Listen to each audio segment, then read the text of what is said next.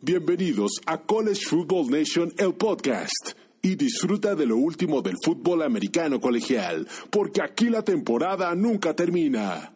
Hola Nation, ¿cómo están? Bienvenidos a College Football Nation, el podcast. En este podcast ustedes saben que nos dedicamos a nada más a decir y hablar de todas las noticias referentes al fútbol americano colegial de los Estados Unidos, División 1 de la NCAA. Pero ante todo, muchísimas gracias por bajar este podcast y hacernos parte de tu día. La verdad, en College Football Nation te lo agradecemos. Y bueno, ante todo, no se les olvide suscribirse al podcast. Estamos en iHeartRadio, Spotify, iTunes o donde ustedes escuchen su podcast. Y también ya que estamos en invitaciones, también los invitamos a que nos sigan en todas nuestras redes sociales. Estamos en Facebook, Twitter, Instagram y YouTube. Y nos pueden encontrar como College Football Nation. Y ya que estamos en lo último, es también no dejen de visitar nuestra página web donde hablamos de la historia del fútbol americano colegial de los Estados Unidos.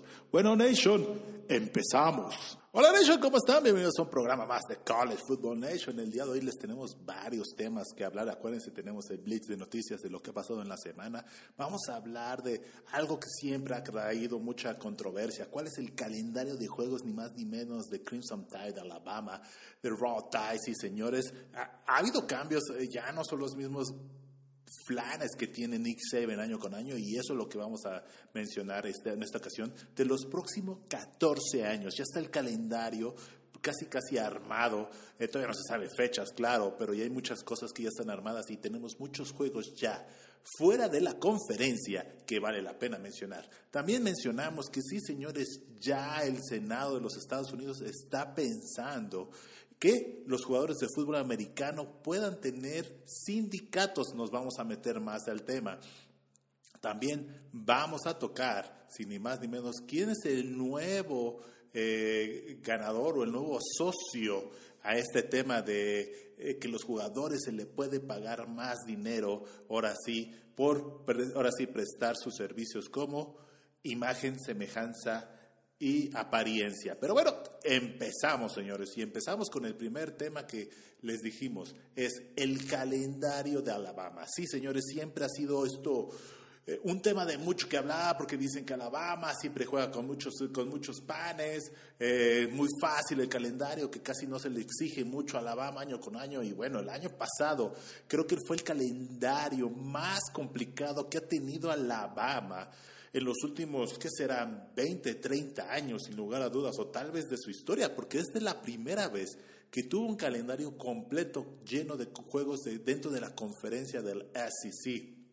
Y eso, eso dice mucho que hablar y quedaron invictos. O sea, eso fue también otra cosa. Ganaron Notre Dame y le ganaron a Ohio State de una forma contundente en la final de campeonato del año pasado. Pero bueno, cabe mencionar que sí, a veces, muchas veces la gente dice, ah, juega con muchos equipos del FCF y que no tienen tanto calibre y todo. Pero bueno, también cabe mencionar que ellos juegan en la conferencia más difícil dentro del fútbol americano colegial y también tienen enfrentamientos interconferencias muy complicados. Pero bueno, si quieren empezamos este primer año y ni más ni menos les toca ni jugar y abrir la temporada el 2 de septiembre en Atlanta, Georgia, contra los Huracanes de Miami. Sí, señores, los Huracanes de Miami que vienen con Derek King, este coreback que dio mucho que hablar en su año eh, pasado que venía de Houston y se transfirió a Miami.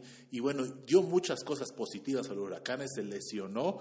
Y no se decidió irse al draft este año, sino ni más ni menos aumentar su valor porque sabe que este año en el draft de la NFL vienen muy malos corebacks, realmente este año no es el de corebacks, el del año 21, sino este año del 2020, o bueno, los que jugaron en el 2020 fueron los que resaltaron. Y para el año o el draft del 2022 son muchísimo menos jugadores. Entonces, Derrick King podría aumentar su estatus de eh, seleccionado de draft si tiene una muy buena temporada y si tiene un muy buen inicio de campaña, derrotando o haciendo ver mal a Alabama, eso cabe mucho la pena aclarar. Bueno, y una de las cosas que también tenemos que decir es que Alabama viene de un cambio generacional brutal, o sea, coreback nuevo, corredor nuevo, receptores nuevos. Entonces, ofensivamente es un cambio muy fuerte y a la defensiva también. Entonces, esas de las cosas. Y bueno, otros, después de haber jugado contra Miami, juegan el 11 de septiembre contra Mercer, los Osos de Mercer, pero otra, la siguiente semana, ni más ni menos, se vuelven a enfrentar contra los Gators de Florida, que fue la final de la conferencia. O sea, y este es un duelo histórico y siempre se han dado con todos. Después descansan entre comillas una semana y tienen que reciben la visita de Southern Miss Golden Eagles, luego reciben a Ole Miss que ojo, el año pasado le dolió mucho eh, o le costó mucho esta victoria a Alabama y con segundo año del nuevo del head coach Lake Kiffin, créanme que esto va a estar bueno, eh, créanme, va a estar complicado. Después visitan a Texas A&M que con Jimbo Fisher fue, se podría decir, el segundo juego más complicado que tuvo la temporada. Después eh, visitan a Mississippi State, ese también va a estar interesante. Por los voluntarios de Tennessee, con todos los problemas que han tenido, creo que no va a ser. Después veamos qué pasa, ni más ni menos, con los Tigres de LSU el 6 de noviembre. Después descansan, se podría decir, un poco contra New Mexico State, los Aggies. Después Arkansas y terminan, ya saben, el Iron Bowl. Pero bueno, ya a partir de ahorita vamos a empezar a mencionar cuáles son los juegos nada más fuera de la conferencia, porque pues al final y al cabo ya se dieron cuenta eh, cuál, es, cuál es el calibre de juegos dentro de la conferencia y eso no se puede negar. Y mucha gente dice, ay, sí, juegas con muchos flanes, se podría decir, sin faltarle respeto a los demás equipos con los que encuentra, pero sí, no, no tienen el mismo calibre, la misma eh, competencia, nivel de competencia que están dentro de la conferencia de la ACC. Pero bueno, para el año 2022 reciben a los Utah, a Utah State, los Aggies, pero el 10 de septiembre ni más ni menos van a Texas van a jugar contra los Longhorns. Entonces, ese juego va a estar buenísimo. Para el próximo año, para el año 2023, reciben el 9 de septiembre a los Longhorns de Texas, van el 16 de septiembre a South Florida contra los Bulls y ya empieza la temporada normal, se podría decir. Pero para el, el año 24, ni más ni menos, reciben a Central Florida, a Western Kentucky y ni más ni menos, por primera vez en la historia, este, Alabama va a Madison, Wisconsin a jugar contra los Badgers el 14 de septiembre. Ese va a ser un juegazo, créanme. Y veamos si los Badgers tienen lo suficiente para poder derrotar o poner en complicaciones a los muchachos de Nick Saban. Y en, el año, para el año 2025, Nick Saban ya sale del estatus o del, del paraguas eh, y le toca visitar a Florida State el 30 de agosto, que creemos que puede estar. Y chéquense este año, ya se empieza a complicar, a partir del año 2025 se empieza a complicar los juegos afuera de la conferencia que pueden generar derrotas para Alabama. Eh, el 13 de septiembre eh, visitan, bueno, reciben la visita de los Badgers de Wisconsin y el 30 de agosto, como los mencionamos, van a Florida State. Son juegos complicados. Juegan contra LSU siempre, juegan con los eh, contra Texas A&M y también, por supuesto, contra Auburn Tigers. Entonces, ese, ese año es muy complicado, el año 2025.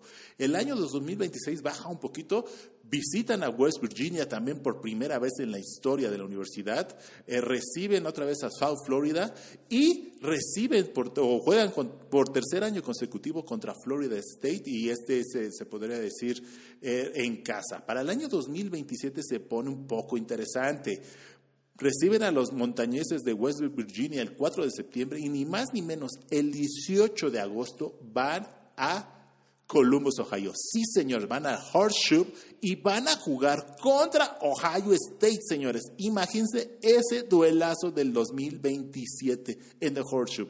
Eso es para agarrarse. Y otra vez se complica todo, literalmente, para el año 2028, donde por primera vez en la historia, Alabama va a ir a South Bend, Indiana, y va a jugar contra Notre Dame. El 2 de septiembre visitan a los peleadores irlandeses de Notre Dame.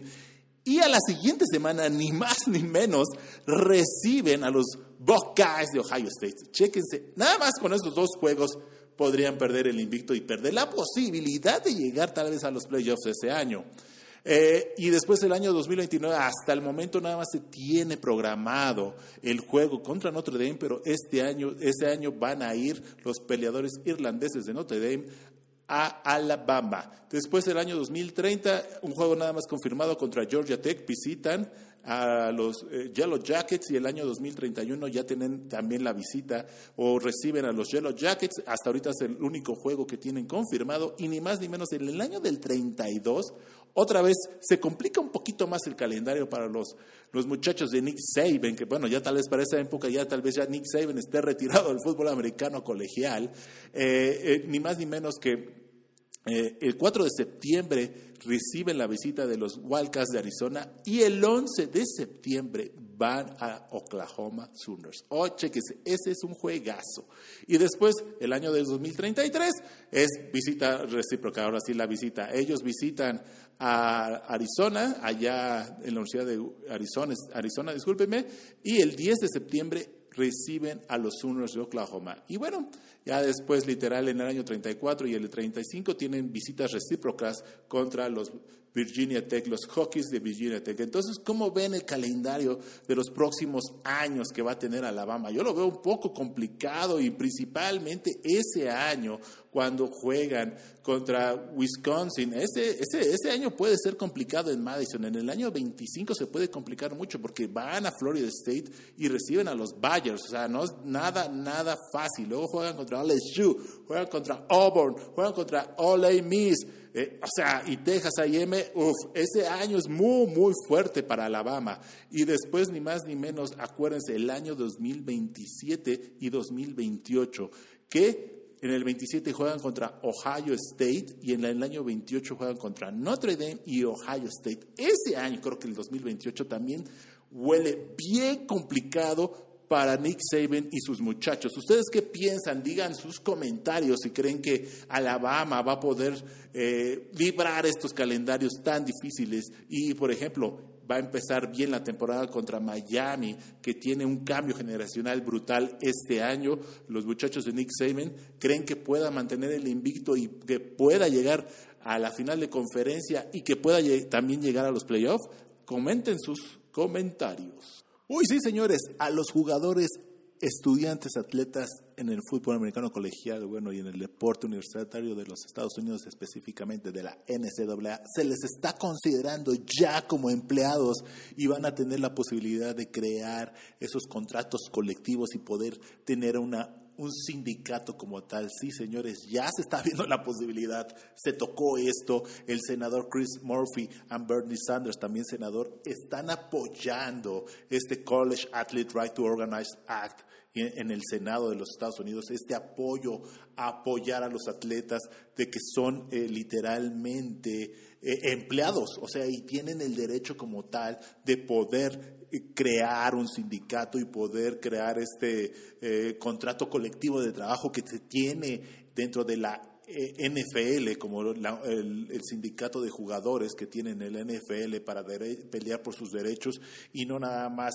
ser eh, maniatados o poder que la NCAA diga y haga lo que quiera. Pero bueno, también ese es otro caso. La NCAA no tiene tanto poder dentro de los equipos de la, del Power Five principalmente. Sí, impone reglas, impone eh, multas, puede poner todo lo que quiera y eso es por concesión también de las conferencias. Acuérdense que aquí lo más importante son las conferencias del Power Five, donde está el Big Ten, el Big 12, Pac-12, ACC, al ACC. Entonces, acuérdense eso, o sea, siempre se ha dicho que la NC regula todo, pero acuérdense, dentro del Power Five son las conferencias las que regulan y al final, al cabo, es lo que manda. Pero bueno, regresando al tema, eh, sí, los senadores Murphy y Sanders están levantando la mano y diciendo que el tema de las becas es lo mínimo que se le puede dar a los jugadores que le dan tanto a los a, los coach, a las universidades y a los coaches y todo esto. Pero esto no es la primera vez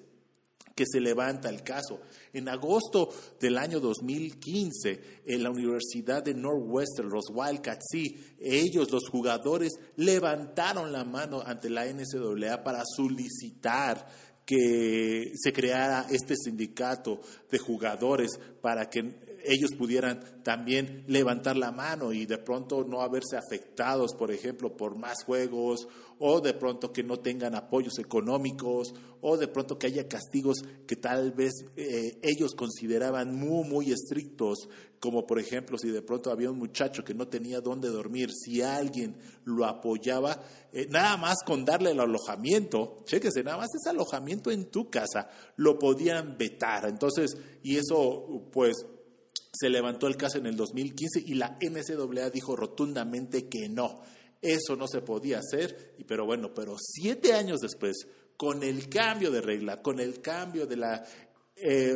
name, imagine and likeness, que es nombre, imagen y, semejanza de la imagen, eh, todo cambió, literalmente, y ahorita ya el Senado está muy, muy proactivo para poder ayudar más a los estudiantes atletas y decir que son literalmente trabajadores de la universidad y por eso generan tanta utilidad a las, universidades. Pero bueno, la NCAA respondió diciendo, ¿saben qué? Los estudiantes atletas nunca han sido empleados de ninguna universidad o de ningún programa de fútbol americano.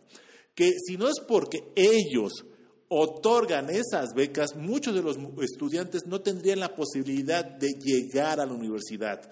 Y si pudiesen eh, llegar a la universidad, tendrían que tener un préstamo estudiantil y no podrían terminar su universidad sin libres de deuda, ¿no? Entonces, que claro que la NCAA está comprometida a la modernización de las reglas en el caso del nombre, imagen y semejanza, pero que les den como un beneficio extra para que estos muchachos puedan eh, obtener un beneficio, como digo, extra, ¿no? Al final ya hemos hablado de qué se trata esta nueva regla, de cómo pueden recibir dinero nada más los estudiantes, eh, pero bueno, que no son, son trabajadores para ningún lado y que siempre se han enfocado a que estos muchachos terminen su universidad y que tengan un grado universitario para su futuro, ¿no? Y que se les considera amateurs como por mucho tiempo. Pero bueno, los senadores, que esto es lo que también pasó hace dos años, cuando empezó el tema de hay que pagarle a los, estudiantes y atletas, todo empezó por el Senado de los Estados Unidos y otra vez está empezando por aquí. Eh, creo que eh, están un poquito correctos, la verdad. Yo sí creo porque los muchachos eh, el tema de la imagen, semejanza y el nombre no a todos los va a favorecer, solo a los más conocidos y a las posiciones más, eh, eh, ahora sí, con más exposure, como los corebacks, los corredores, los receptores. Pero ¿qué va a pasar con la línea, la línea ofensiva, la línea defensiva, algunos corners, algunos safeties, tal vez algunos backers?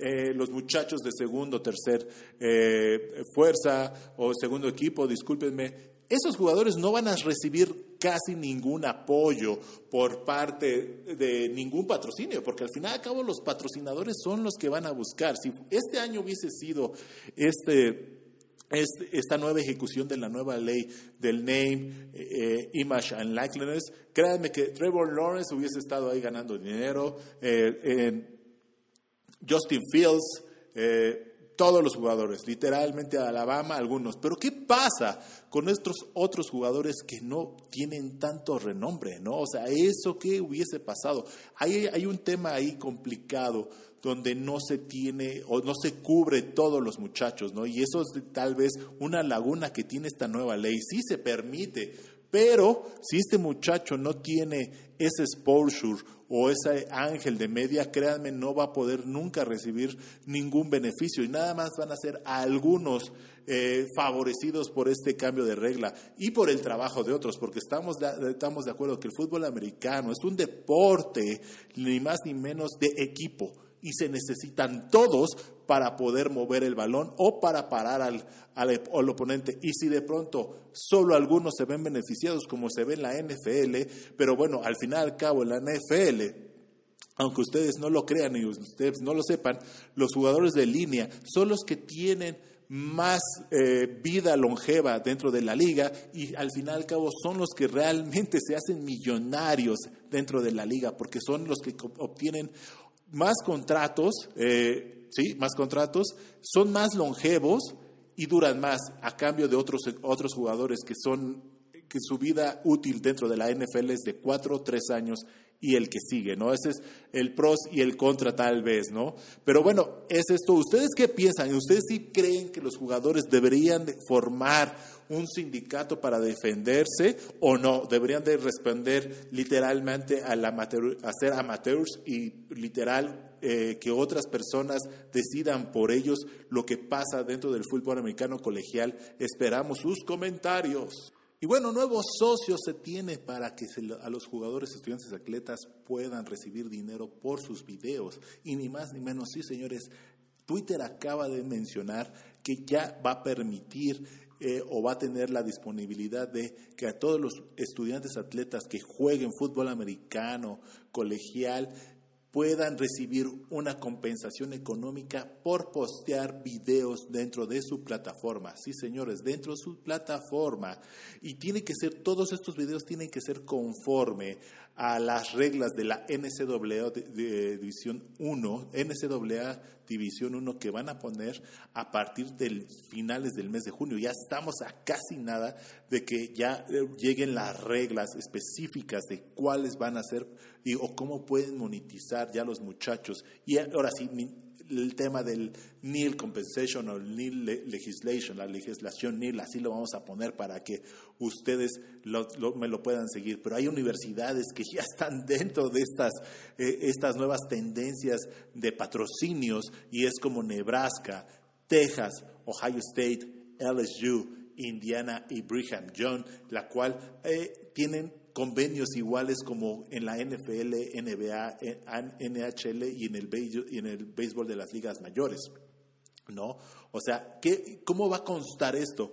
Los muchachos tienen que seguir las reglas de la, eh, eh, de la ley NIL, vamos a ponerle así, de la, nueva, de la nueva ley, en el cual no tienen que usar ningún artículo de la universidad, no tienen que estar dentro de la universidad o posteando algo que tenga que ver con los colores uniformes de la universidad. Entonces ellos van a poder mencionar tal vez sus opiniones del juego eh, previo y después, van a poder patrocinar eh, otras marcas que no tengan nada que ver, acuérdense, con la imagen de la universidad, ni el uniforme, ni la camiseta, todo literalmente no tiene que, tiene que tener cero logos de la universidad para que ellos puedan compensar y puedan recibir ese dinero y puedan monetizar. Eso es lo importante, la monetización. Y créanme que eh, estos videos ya los tiene ya súper bien establecidos. ¿Cómo va a estar eh, Twitter? Ellos dicen que van a hacer videos de entre 5, 15 o 30 segundos antes de que se pase el video como en YouTube, literalmente. O sea, tú vas a darle clic al video de, no sé, por ejemplo, de Spencer Duckler ¿no? El coreback de los Sonos de Oklahoma. Y antes de eso te va a llegar un video de 5, 15 o 20 segundos de publicidad.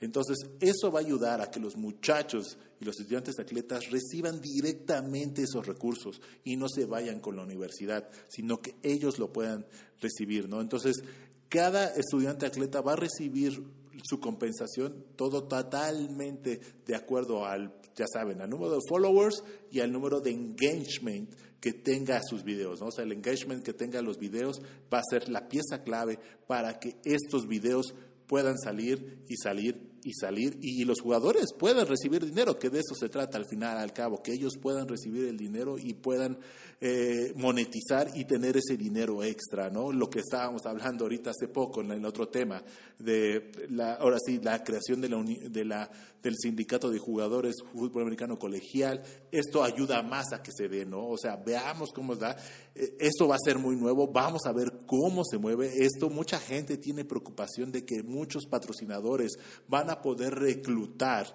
a jugadores porque van a dar dinero. Si tú vienes a jugar a Alabama, yo te voy a dar más dinero, ¿no? Entonces veamos cómo pasa, veamos cuáles van a ser las, las reglas de la nueva ley NIL. Entonces eso es lo que veamos, ¿no? Pero al día de hoy ya tenemos un nuevo patrocinador que va a apoyar más a los estudiantes atletas, que es Twitter, y eso va a ayudar a que tal vez Twitter resurja, mínimo a nivel universitario, ¿no? Veamos qué pasa. Si esto de pronto es un boom, va a haber otras repercusiones en otras plataformas, eso estoy totalmente seguro.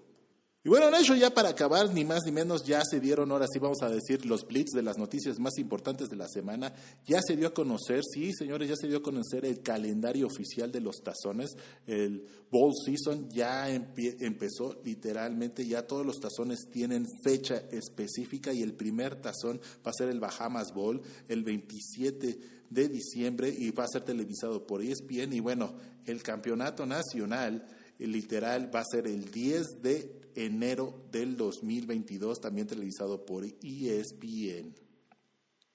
Y bueno, otra de las noticias más importantes de la semana es que la Universidad de Florida le da una extensión de contrato a su head coach Dan Mooley, eh, que va a estar con ellos hasta el año del 2026 y le, le subieron el salario hasta 7.6 millones de dólares, lo cual le convierte en el tercer mejor head coach pagado de la liga.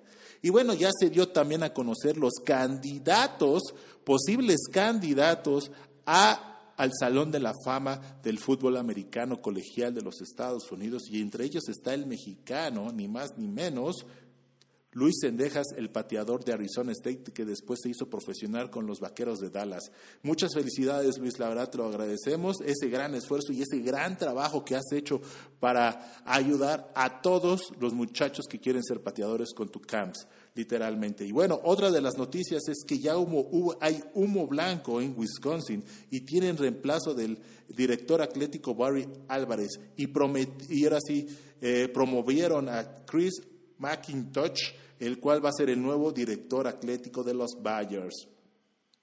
Y bueno, uno de los grandes cambios que hubo es eh, que dejaron a ir al, al coach de la línea ofensiva de LSU y sigue habiendo muchos cambios literalmente dentro de este equipo que hace dos años estaba en el top de la liga, ni más ni menos. Pero bueno, Nation, eso ha sido todo. La verdad, ante todo, muchísimas gracias por escucharnos y llegar hasta el final del podcast y estar al tanto de todo lo que ha acontecido esta semana en el fútbol americano colegial. Esperemos que les haya gustado.